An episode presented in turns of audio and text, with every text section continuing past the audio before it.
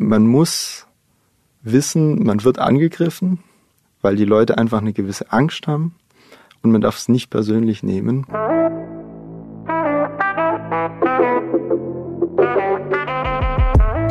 Hallo, wir sind Carolina Torres und Sarah Klöser von Bento. Wir sprechen in diesem Podcast mit jungen Leuten über ihre Berufe. Uns interessiert, was motiviert sie? Was ist ihnen besonders wichtig? Und darum fragen wir, und was machst du so?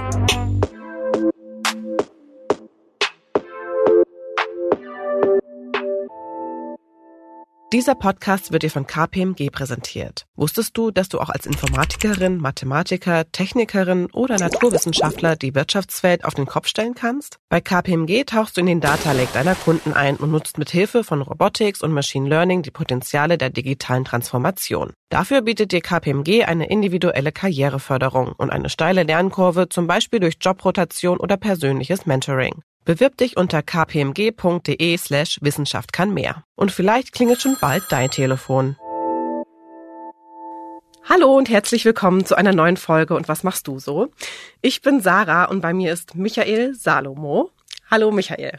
Hallo Sarah. Michael, du bist 31 Jahre alt und kommst aus Hasmersheim. Äh, das ist eine 5000 Einwohner Gemeinde in Baden-Württemberg und dort kommst du nicht unbedingt her, aber du bist da hingezogen aus beruflichen Gründen. Erzähl mal, was machst du so? Ja, ich bin ursprünglich gelernter Verwaltungsbeamter und ich wurde 2013 in dem Ort als Bürgermeister gewählt und war dann mit 25 der jüngste amtierende Bürgermeister der Bundesrepublik Deutschland. Wenn ich ja an Bürgermeister denke, dann denke ich an einen älteren Mann, ne, irgendwie mit grauen Haaren, schon fast im Rentenalter. Jetzt sitzt du mir gegenüber. Also wie kommt es, dass du mit 25 Bürgermeister werden wolltest? Ursprünglich war es ja nicht unbedingt äh, gerade der Traumjob, sondern äh, ich bin eigentlich in die Verwaltung gegangen, weil ich es total spannend finde, was der Staat alles für den Bürger leistet. Und irgendwann hat mich mal ein pensionierten Bürgermeister darauf angesprochen, hat gesagt, du hast so viel äh, Erfahrung in der Verwaltung gesammelt, sowohl in der Finanzverwaltung, aber auch in der normalen Verwaltung, äh, dass ich mir doch einfach mal überlegen soll, den Beruf des Bürgermeisters zu wählen. Und da war ich damals 24 Jahre alt. Und in Baden-Württemberg kann man erst mit 25 Bürgermeister werden. Und das hat dann ein Jahr lang an mir genagt. Und dann habe ich mich durchgerungen und in der ersten Wahl hat's geklappt. Ähm, das heißt, du hast schon vorher Verwaltungserfahrung. Also was hast du da genau gemacht? Also ich habe die Ausbildung zum Regierungssekretär beim Bundesverwaltungsamt in Köln gemacht. Was macht man da genau? Was man da genau macht, allgemeine Verwaltungsaufgaben auf Bundesebene. Und ähm, das ist auch ein sehr gutes Rüstzeug, egal wo man in der Verwaltung später eingesetzt wird.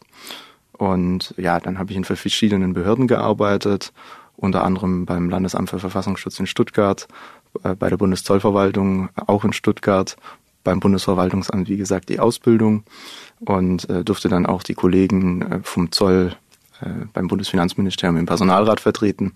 Also hatte da dann doch auch, was Institutionen angeht, schon einiges an Erfahrung. Ja, und dann habe ich gedacht, jetzt versuchen wir es mal mit der Bürgermeisterwahl und prompt hat's geklappt. Als logische Konsequenz aus deiner Vorerfahrung. Ja, ich weiß es nicht. Ich bin ja gegen einen amtierenden Amtsinhaber angetreten, der seit 24 Jahren im Dienst war. Und das war schon spannend, weil da ist genau die Frage aufgekommen, warum denn überhaupt ein anderer und warum ein Junger? Oder ist das Altbewährte nicht einfach besser in dem Punkt? Und die Bürger haben sich damals dann so entschieden. Genau, du warst damals eben 24, 25 Jahre alt, im Prinzip so alt, also so lang war der amtierende Bürgermeister in Hasmersheim ja am Amt. Wie hast du das geschafft, dich da durchzusetzen? Als No-Name eigentlich. Ja, ich denke, es ist ganz wichtig, den Kontakt zu den Bürgern zu halten. Gerade am Anfang, ich habe jede Möglichkeit genutzt, eben, habe Hausbesuche gemacht, habe Veranstaltungen besucht.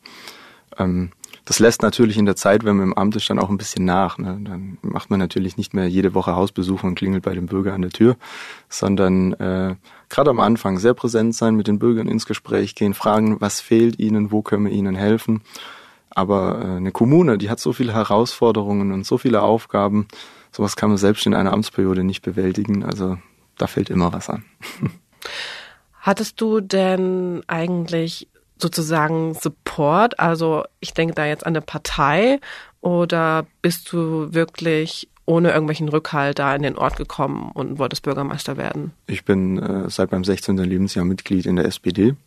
Warum? Ähm, ich weiß nicht, ich fand es einfach sehr interessant. Äh, ich habe es eigentlich damals weniger von den parteipolitischen Programmen abhängig gemacht, sondern ich bin einfach zur CDU und zur SPD und habe geguckt, wo fand ich die Leute sympathisch und mit wem kann ich mehr anfangen. Und äh, da bin ich dann einfach eingetreten, ja, weil ich immer schon irgendwie halt auf kleinster Ebene aktiv war und eigentlich vor Ort was verändern will, ja.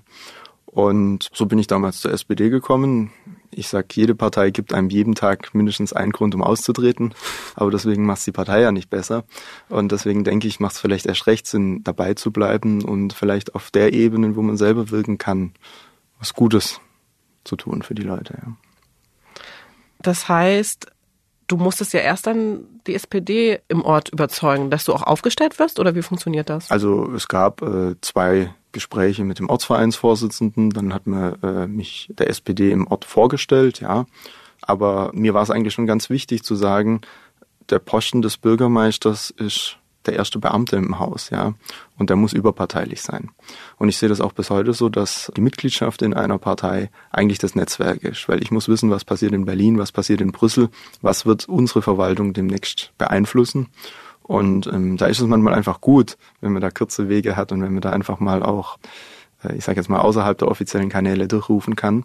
Aber nichtsdestotrotz, äh, das wird bei uns im Gemeinderat auch so gehandhabt, das ist völlig egal, welche Fraktion einen guten Antrag stellt solange der gut ist und äh, solange das dem Gemeinwohl dient, dann hat er genauso eine Mehrheit, wie wenn der von einer Fraktion kommt, die nicht so stimmenstark ist. Ja. Mhm. Normalerweise, wenn ich jetzt so einen Bürgermeister vor mir habe, dann habe ich eigentlich auch so den Drang dazu, zu siezen, zu sagen, so, ja, Herr Bürgermeister. Wie war das bei dir, als du dann sozusagen ins Amt gewählt wurdest? Begegnen dir die Menschen mit mehr Respekt?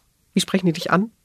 Also man merkt es schon ähm, wie soll ich sagen, in der Ausbildung als Bundesbeamter, da wussten die Leute auch schon nicht, was ist ein Regierungssekretär. Also da hat man schon so ein bisschen die Hab-Acht-Stellung gehabt, wenn man jemand gesagt hat, Mensch, Regierungssekretär. Aber wenn man äh, Bürgermeister ist, dann hat man den natürlich auch dementsprechend das Outfit und äh, man hat auch meistens schon eine Voranmeldung, wenn man irgendwo hinkommt durch das Sekretariat oder die Assistenz oder es sind halt schon gewisse Vorbereitungen gelaufen. Äh, zum Beispiel jetzt im Hotel, offizieller Check-in 15 Uhr, ja, um 12 Uhr angekommen, alles schon gerichtet gewesen, konnte aufs Zimmer und konnte duschen, ja. Während andere noch warten mussten. Das, das, das sind schon so Dinge, da merkt man einfach, dass das schon auf der einen Seite in der Bevölkerung anerkannt wird, aber wenn natürlich auch was schief geht von der Bevölkerung, was gefordert wird. Ne? Weil äh, man weiß, wo der Bürgermeister sitzt. Das ist anders wie beim Bundestagsabgeordnete, sondern wenn im Ort was nicht funktioniert, dann kann es durchaus sein, dass im Rathaus auch mal die Tür aufgeht und man sehr persönlich und sehr direkt angesprochen wird äh, und eigentlich erstmal versuchen muss, die Gemüter wieder zu kühlen, um auf eine gewisse Sachebene runterzukommen. Wann ist das das letzte Mal passiert? Oh, da muss ich sagen, zum Glück passiert es nicht so häufig, aber eine Zeit, wo es schon sehr intensiv war und eine Zeit, wo eigentlich alle Kommunen in Deutschland ziemlich gefordert waren, das war einfach die Zeit, wo de, das Thema Asyl hochgekommen ist. Ja, also da war es dann schon so, dann ja, wurde mal das Auto zerkratzt oder. Dein äh, Auto? Ja, ja, das private Auto äh, während einer Gemeinderatssitzung. Das passiert dann halt. Ich sehe das auch so als ein Stück weit äh, Akt der Hilflosigkeit von manchem einfach, weil man meint, der Staat kommt jetzt und geht über mich drüber, ob ich will oder nicht. Aber ähm, man muss ja auch ganz erfreulich sagen, bei uns, wir haben ja auch die Asylbewerber gekriegt und es war danach eigentlich kein größeres Problem mehr, ja. Und ähm, es ist im ersten Moment die Veränderung und die Angst. Und die kommt bei jeder Veränderung, die Angst.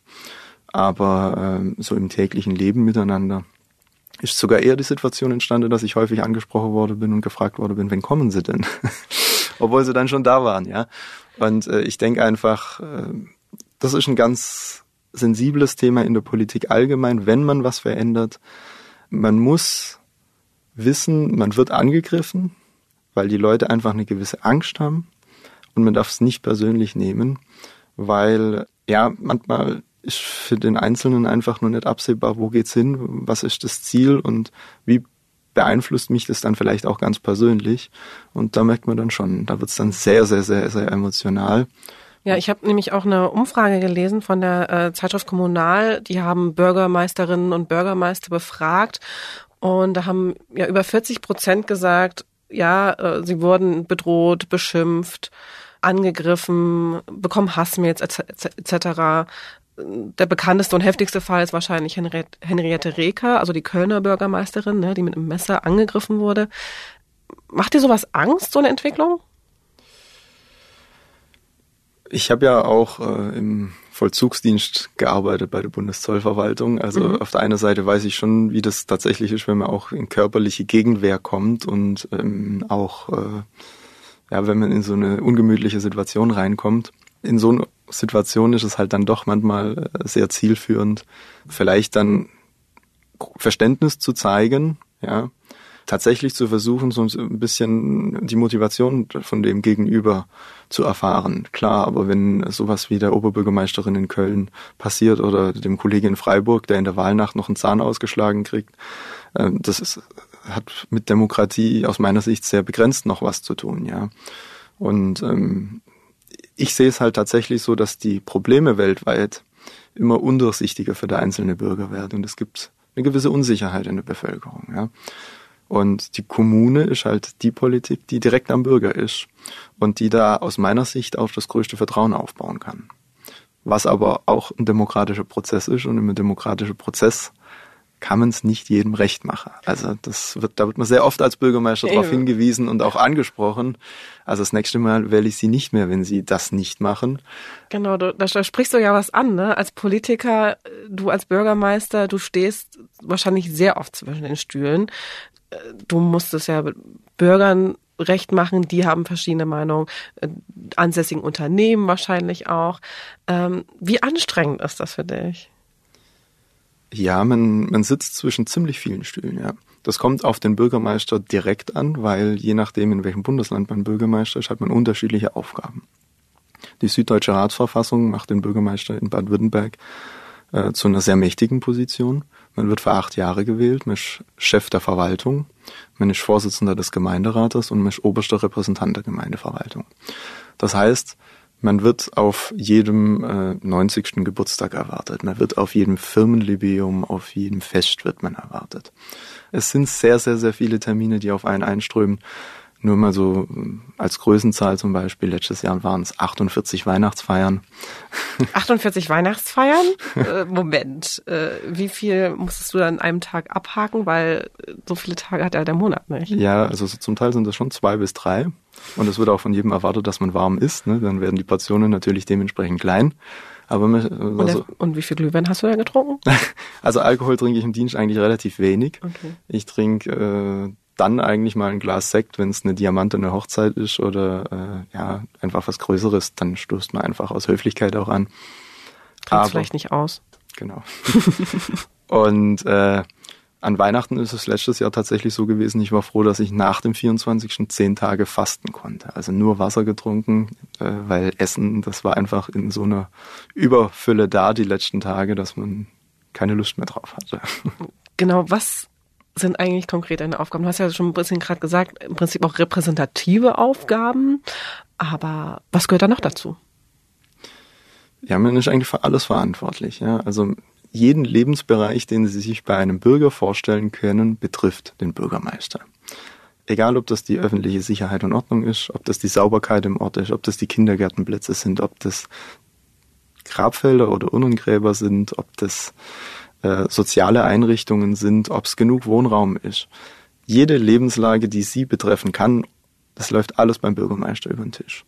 Und wenn man fragt, was ist so ein klassischer Arbeitsalltag vom Bürgermeister, man ist immer sehr gut beraten, morgens in die Verwaltung zu gehen, weil man erstens da einen kurzen Presseüberblick kriegt, was kam denn äh, über die öffentlichen sozusagen rein. Man kriegt aber auch über äh, auf dem Weg zur Arbeit schon sehr viel von den Bürgern mitgeteilt. Also ähm, meistens ist es so, bis man im Rathaus tatsächlich angekommen ist, hat man auch die Dinge schon erfahren, die zwischen äh, Drucken der Tageszeitung und äh, Dienstbeginn passiert sind. Äh, Wie lang ist dein Arbeitsweg? Mein Arbeitsweg, der ist relativ kurz. Also wenn ich zu Fuß gehe, bin ich ungefähr fünf Minuten. Wenn ich mit dem Auto gehe, sind es zwei Minuten. Aber manchmal reicht schon der Weg vom Parkplatz ins Rathaus und man hat fünf Gespräche geführt. Ja. Und ähm, kann der Tag gut starten. Ja, es ist aber auch wichtig, ja, dass man einfach so ein bisschen weiß, was sind die Prioritäten. Ähm, dann morgens immer mit den Abteilungsleitern nochmal kurz zusammenkommen, die einzelnen Abteilungen nochmal fragen, was war am Vortag, wo sind unsere Schwerpunkte heute, ähm, Gab es irgendwelche Besonderheiten? Ist Personal vollzählig da oder haben wir größere Krankenstände? Dann äh, natürlich, wenn Gemeinderatssitzungen anstehen, welche Themen äh, sollen erarbeitet werden? Wo stehen die Projekte gerade? Ähm, das sind so die Themen. Dann hat man häufig Presseanfragen. Man hat Bürgertermine. Die Bürgertermine sind aber meistens erst so ab 16 Uhr, weil die Leute halt vormittags selber am Arbeiten sind. Man hat Vereinstermine, die sind dann halt äh, in den Abendstunden. Da ist eigentlich über den ganzen Tag verteilt, äh, kann man da sinnvoll unterwegs sein. Okay. Ach so, oder bist du dann vielleicht auch eher so ein Mensch, der einfach gerne Verantwortung übernimmt oder vielleicht auch gerne ein bisschen Macht hat? ähm, das Thema Macht ist ja in Deutschland immer so negativ belegt, ja. Ich glaube schlichtweg, wenn ich was gestalten will, wenn ich was verändern will, brauche ich Macht. Und ich glaube, jedem Amtsinhaber ist klar, er hat Macht auf Zeit. Und jetzt habe ich die Frage, mache ich in der Zeit was, wo ich die Macht habe? Oder repräsentiere ich nur in der Zeit, wo ich die Macht habe? Und ich glaube, die Mischung macht's. Und natürlich, ähm, wenn wir so ein Bauprojekt aus dem Boden stampfen, ja, die ganzen Anwohner, die in der ersten Reihe gewohnt haben, da war keiner glücklich. Die haben seit 40 Jahren auf ein grünes, schönes Feld geguckt. Und da kommt jetzt auf einmal eine Bebauung äh, oder ein Supermarkt hin, ja. Gehen die darauf die Barrikaden bei dir ja, sozusagen? Klar. Überall. Wie? Da gibt's dann Bürgerinitiativen, da gibt's dann Samstag Nachgänge, äh, Samstagmittag Spaziergänge wo man dann einfach nochmal äh, den Bürger auch versucht, emotional abzuholen. Schau dir die schönen Strohballen an, die da stehen. Die werden nächstes Jahr da nicht mehr stehen. Oder unsere Hunde müssen dann woanders spazieren gehen, weil sie nicht mehr die Route laufen können. Ja, Also äh, da, da wird schon auch schon so ein bisschen versucht, die Leute äh, emotional einfach so ein bisschen einzubinden. Und es ist manchmal auch schwer, dann als Politik zu kommen und zu sagen, gut, gefühlt ist es so. Aber die Faktenlage spricht gerade dafür. Und wir haben einfach so ein bisschen die Problematik, gerade in meiner Heimatgemeinde, in dem Landkreis, wo wir sind, der ist wirtschaftlich nicht ganz so stark. Aber wir haben nebendran den Landkreis Heilbronn und der gehört zu den drittstärksten Landkreisen in der Bundesrepublik Deutschland. Da ist äh, das Hauptquartier von Lidl und Schwarz, da ist Audi, da ist also sehr viel Musik drin, da sind Hochschulen in der Nähe und das heißt, da gibt es zum Beispiel eine sehr hohe Wohnungsnot. Und wenn Sie immer 5000 Einwohnerort äh, von einer 100 Quadratmeter Wohnung inzwischen 1000 Euro Kaltmiete bezahlen müssen, dann merken Sie einfach, dass da eine gewisse Grundspannung da ist. Und wenn halt wöchentlich bei Ihnen Familien vorsprechen, die sich die Miete nicht mehr leisten können, dann müssen Sie als Bürgermeister irgendwie versuchen, eine gewisse Entschärfung reinzubringen. Und äh, wir haben das jetzt aus unserer Sicht zu unserem Verhältnis in einem sehr großen Umfang gemacht, aber schon mit dem Wissen, dass es nicht reichen wird. Du hast jetzt gerade sogar Familien angesprochen, die sich Miete nicht leisten können. Mhm. Also das ist ja schon so was sehr Existenzielles, ne? Nimmt man das mit nach Hause, solche Sorgen? Klar. Also ich habe ein Haus dort gebaut. Und ich habe ein Haus auf dem Berg gebaut und ich sehe über meine Gemeinde drüber. Am Anfang fand ich das total toll. Hat so ein bisschen was Königliches, ne? Würde ich jetzt nicht sagen. Also es gibt Häuser, die sind weiter oben und so, okay. aber äh, es ist schon schön, ja. Mhm. Aber inzwischen ist es tatsächlich so, dass ich mich eigentlich, wenn ich Feierabend habe, so hinsetze, dass ich nicht mehr drüber gucke, weil man sieht die einzelnen Gebäude, man weiß die einzelnen Schicksale dahinter. Man, äh, wenn man in der Ort guckt, weiß man sofort, ach, da muss man noch die Straßenlaterne reparieren und da ist noch das und der Spielplatz ist auch noch nicht gemacht. Also man hat tatsächlich die Augen vor Arbeit, äh, die Arbeit vor Augen. Und das ist natürlich was, ähm, irgendwann kommt man gar nicht mehr raus aus der Kiste. Und deswegen ist es schon wichtig, dass man sich dann auch, ich sag mal, feste Termine setzt, wo man einfach auch Zeit für sich hat. Weil natürlich kann man immer gern und überall präsent sein, aber äh, das geht dann auch auf die Gesundheit. Hm. Hast du eigentlich irgendwann mal Feierabend sozusagen? Wirklich Feierabend?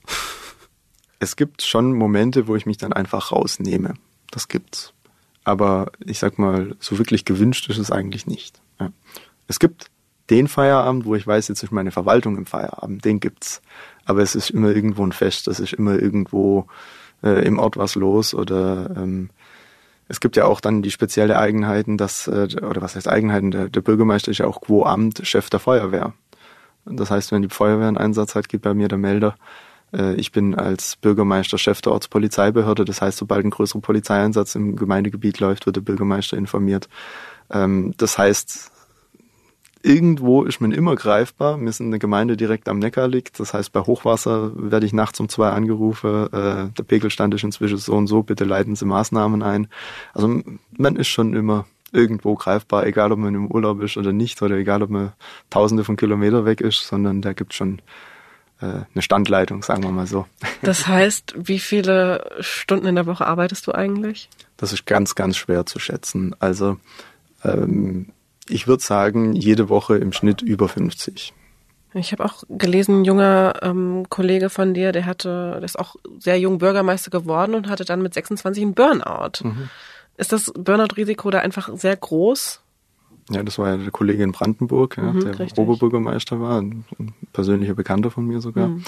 Ähm, das Schicksal hat mich auch sehr hart getroffen, weil ähm, das ist schon was, wo man sagt, ja, ähm, als Bürgermeister stehst du halt wirklich zwischen den Fronten. Ja, deine Mitarbeiter haben einen gewissen Anspruch an dich, der Gemeinderat hat einen Anspruch an dich, die Bürgerschaft, die Presse und ähm, jeder hat einen anderen Anspruch an einen. Und das ist manchmal schon nicht einfach, das zu handeln. Aber ich glaube, man kann da unwahrscheinlich selber dran wachsen. Und wenn man so ein bisschen die Subtöne hört und die Zwischentöne, dann merkt man eigentlich, wo das Leben wirklich spielt. Und was eigentlich nur Schaumschlägerei ist. Wie hast du das erkannt? Indem man einfach ruhig wird und indem man wirklich guckt, was sind denn jetzt Probleme? Oder sind es jetzt einfach nur Situationen, die entstehen, weil jemand gerade Aufmerksamkeit will? Oder sind das Situationen, wo man wirklich merkt, okay, jetzt kommt einer an sein Limit, jetzt muss man irgendwie als Vorgesetzter oder äh, als Bürgermeister eingreifen. Also das merkt man dann schon. Und ich glaube einfach auch die Zeit, sich selber zu nehmen, selber runterzukommen und für sich selber auch mal wieder zu sagen, was ist denn so mein Ziel, was ist denn so meine Mitte. Und ich glaube, wenn man das so ein bisschen austariert, dann kriegt man das dann schon raus. Was ist dein Ziel und deine Mitte? Ich glaube, mein Ziel und meine Mitte ist einfach, ich möchte einen guten Job machen. Ich möchte wirklich die Gemeinde voranbringen. Das ist mir wirklich eine Herzensangelegenheit. Aber ich möchte mein Leben dafür nicht komplett aufgeben wollen. Ja?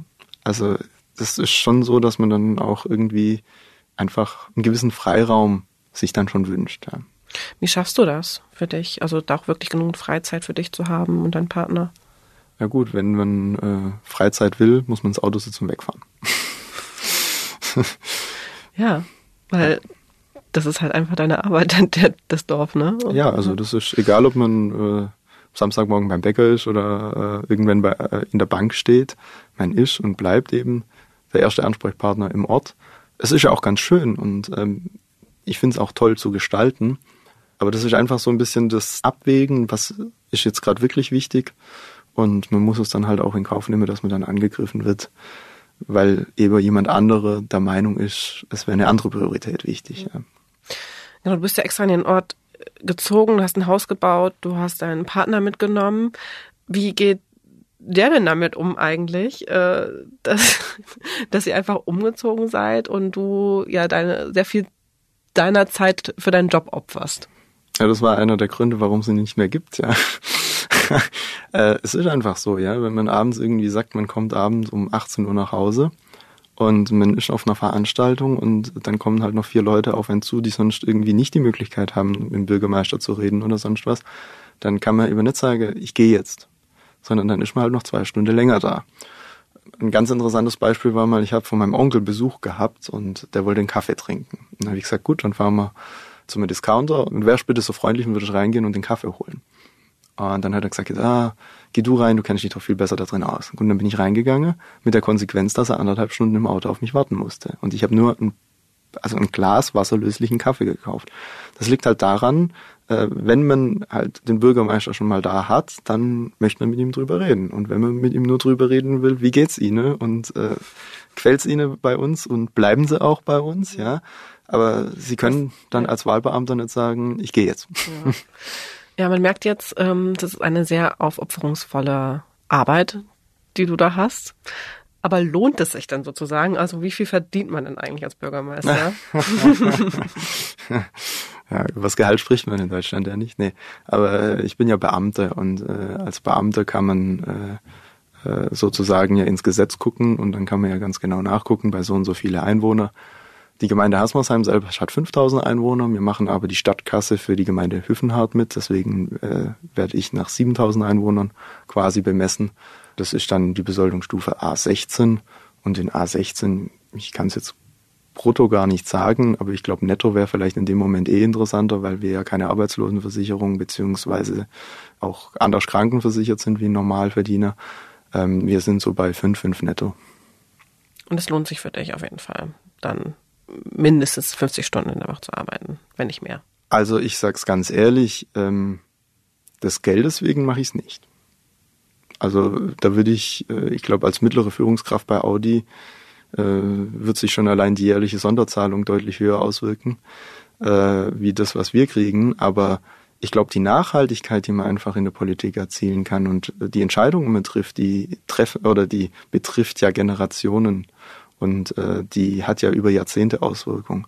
Und ich glaube, das ist schon was Schönes, wenn man dann wirklich sieht, hey, das ist das, was wir geleistet haben. Und das ist nicht nur was, was der Bürgermeister oder der Gemeinderat, sondern die gesamte Verwaltung mit der Bürgerschaft einfach äh, hinkriegt.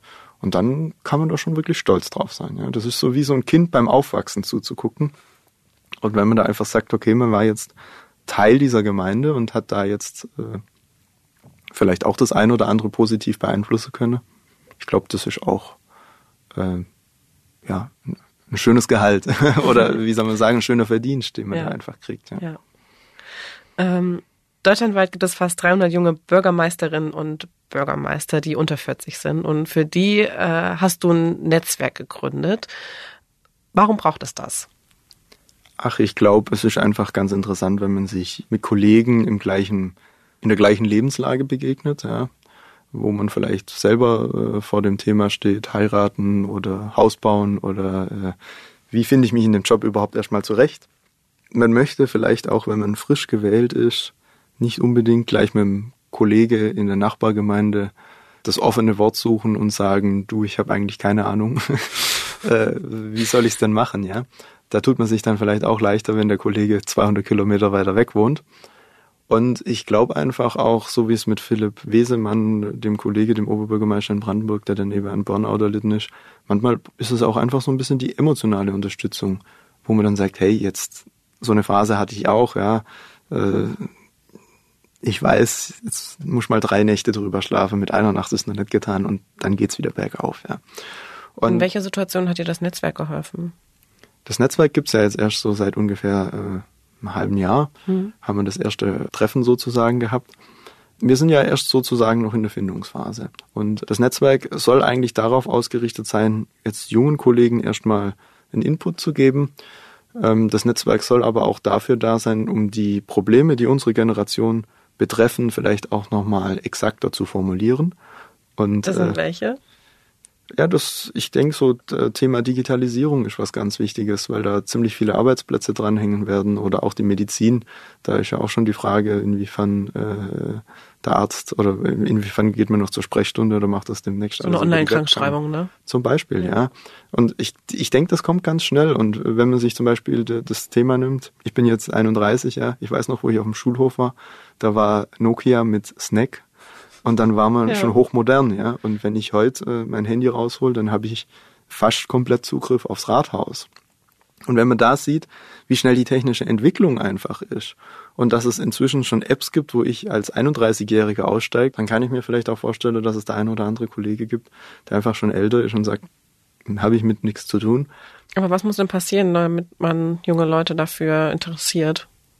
Ich glaube, man muss erstmal die Kapazitäten schaffen. Das ist Fakt eins. Man muss auch mal äh, ähm, klar machen, was das Berufsbild eigentlich ist. Und viele denken ja, Beamter am Schreibtisch sitzen, Ärmelschoner, um acht kommen, um 16.15 Uhr gehen, ja, und irgendwie drin, Mittag drin noch drei Stunden Pause. Um Freitag schon 13 Uhr gehen. das gibt vielleicht durchaus Kollegen, die das so machen. Aber das ist eigentlich hochinteressant, ja, weil man tatsächlich total viele Möglichkeiten hat. Wenn Sie heute die Ausbildung zum Verwaltungsfachangestellten oder zum Verwaltungsbeamten machen. Sie können zum Bundesamt für Bevölkerungsschutz und Katastrophenhilfe. Sie können in einem Ministerium. Sie können auf eine Botschaft. Sie können äh, sich zum Teil umschulen lassen und dann beim Zoll in der Vollzug. Sie können äh, in die politische Bereich würdest, reingehen. Würdest du sagen, du kannst dich in deinem Job selbst verwirklichen? Ja. Auf jeden Fall. Inwieweit?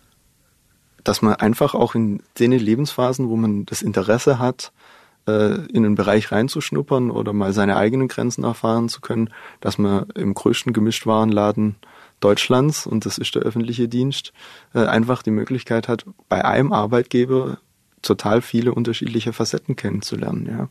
Und das kann kein anderer Arbeitgeber in dieser Republik so wie der öffentliche Dienst. 2022 endet ja dann deine Amtszeit. Mhm. Stellst du dich nochmal zur Wahl?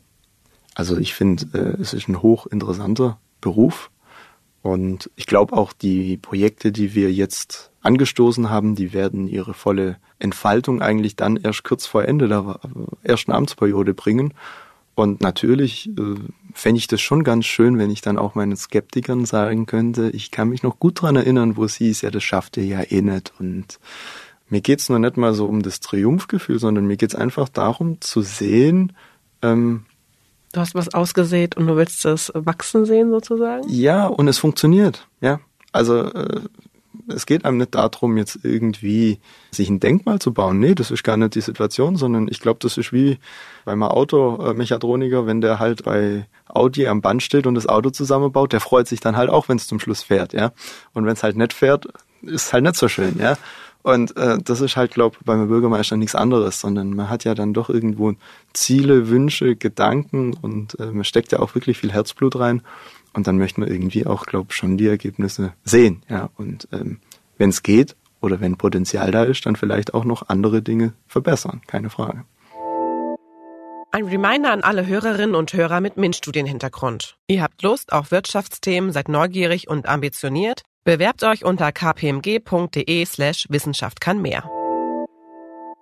Ich habe noch ein paar Fragen aus der Community sozusagen mitgebracht. Ich habe bei Instagram ein paar Fragen gestellt. Und zwar, wie stehst du denn zum Wahlrecht ab 16 auch für Bundestagswahlen? Wie gesagt, ich glaube, Verantwortung übernehmen hat nichts mit dem Alter zu tun. Die Frage ist, wie interessiert ist derjenige daran und äh, in welcher Lebensphase befindet derjenige sich gerade. Und unter der Voraussetzung, dass wir im demografischen Wandel sind und eigentlich immer weniger jüngere Leute haben und dass das, wie soll man sagen, die politischen Ziele ja eigentlich dann auch ein bisschen verzerrt, ja, weil natürlich sind, ich sage jetzt mal, ältere Wähler eher dafür, dass das Rentenniveau steigt und jüngere Wähler eher dafür, dass vielleicht nicht so viel Sozialversicherungsabgaben bezahlt werden müssen. Da ist es vielleicht eine kleine Gerechtigkeit, wenn man dann das Wahlalter runtersetzt. Ich glaube, in Summe ist es einfach wichtig, ähm, das Demokratieverständnis bei allen gesellschaftlichen Gruppen äh, nochmal hier anzusprechen und wirklich zu sagen, äh, es ist keine Selbstverständlichkeit, eine Wahl zu haben und äh, macht von dem Wahlrecht wirklich Gebrauch und was man bei Wahlen aus meiner Sicht auf gar keinen Fall machen darf, ist Protest wählen. Das funktioniert nicht. Und wenn man wirklich mit was richtig unzufrieden ist, dann heißt Ärmel hochkrempeln, in eine Partei einsteigen, die einem am nächsten liegt und sagen, dann mache ich selber, ja. Aber aus Protest irgendwas zu wählen, wo man dann nicht weiß, wo die Reise hingeht, das ist sehr, sehr, sehr gefährlich, weil dann ist zu spät. Gute Worte. Das kann ich da nur sagen. Äh, nächste Frage. Warst du früher unbeliebt beziehungsweise ein Streber, weil du dich für Politik interessiert hast? Hm. Also die Frage ist mir tatsächlich in einem meiner Interviews kurz nach Amtsantritt gestellt worden. Ähm, waren Sie so immer so langweilig, dass Sie sich äh, für Politik interessieren? Und die zweite Frage war, was ist Ihr Lieblingscocktail? Äh. Hatte das was miteinander zu tun? Ja, ich habe dann auch gesagt, ich verstehe jetzt äh, die zwei Fragen äh, im Zusammenhang meines Amtsantrittes nicht. Ähm, ich glaube einfach, dass Politik, egal in welcher Lebenslage, unwahrscheinlich jung hält, weil Politik immer in Bewegung ist, weil Politik ein das ganze Leben betrifft und weil man als einzelner Mensch doch deutlich mehr bewegen kann, wie man sich zum Teil denkt. Ich glaube, das ist einfach auch so eine faule Schutzhaltung, immer zu sagen, ich kann ja eh nichts machen. Wenn man das vielleicht ganz genau auseinanderdröselt, ist das ja schon die Frage, stehe ich morgens auf dem Bett auf, ja oder nein, eine politische. Weil wenn ich mich entscheide, nicht auf dem Bett aufzustehen dann, und einen gelben Schein zu holen, äh, dann koste ich der Volkswirtschaft schon Geld. Und äh, somit ist jede Entscheidung, die ich treffe, fahre ich in Urlaub, eine politische. fliege ich in Urlaub oder fahre ich mit dem Fahrrad in Urlaub oder Heutzutage äh, absolut politisch. Ja, wie kaufe ja. ich ein, was kaufe ich ein, mhm. kaufe ich Bioprodukte, kaufe mhm. ich regional, kaufe ich im Discounter. Das sind alles politische Themen und interessanterweise, es wird ja immer gefordert, wir brauchen ein Gesetz und die Politik soll das regeln. Das sehe ich ganz anders. Wenn heute ein Produkt nicht mehr gekauft wird, ist es morgen nicht mehr am Markt. Da brauche ich kein Gesetz für.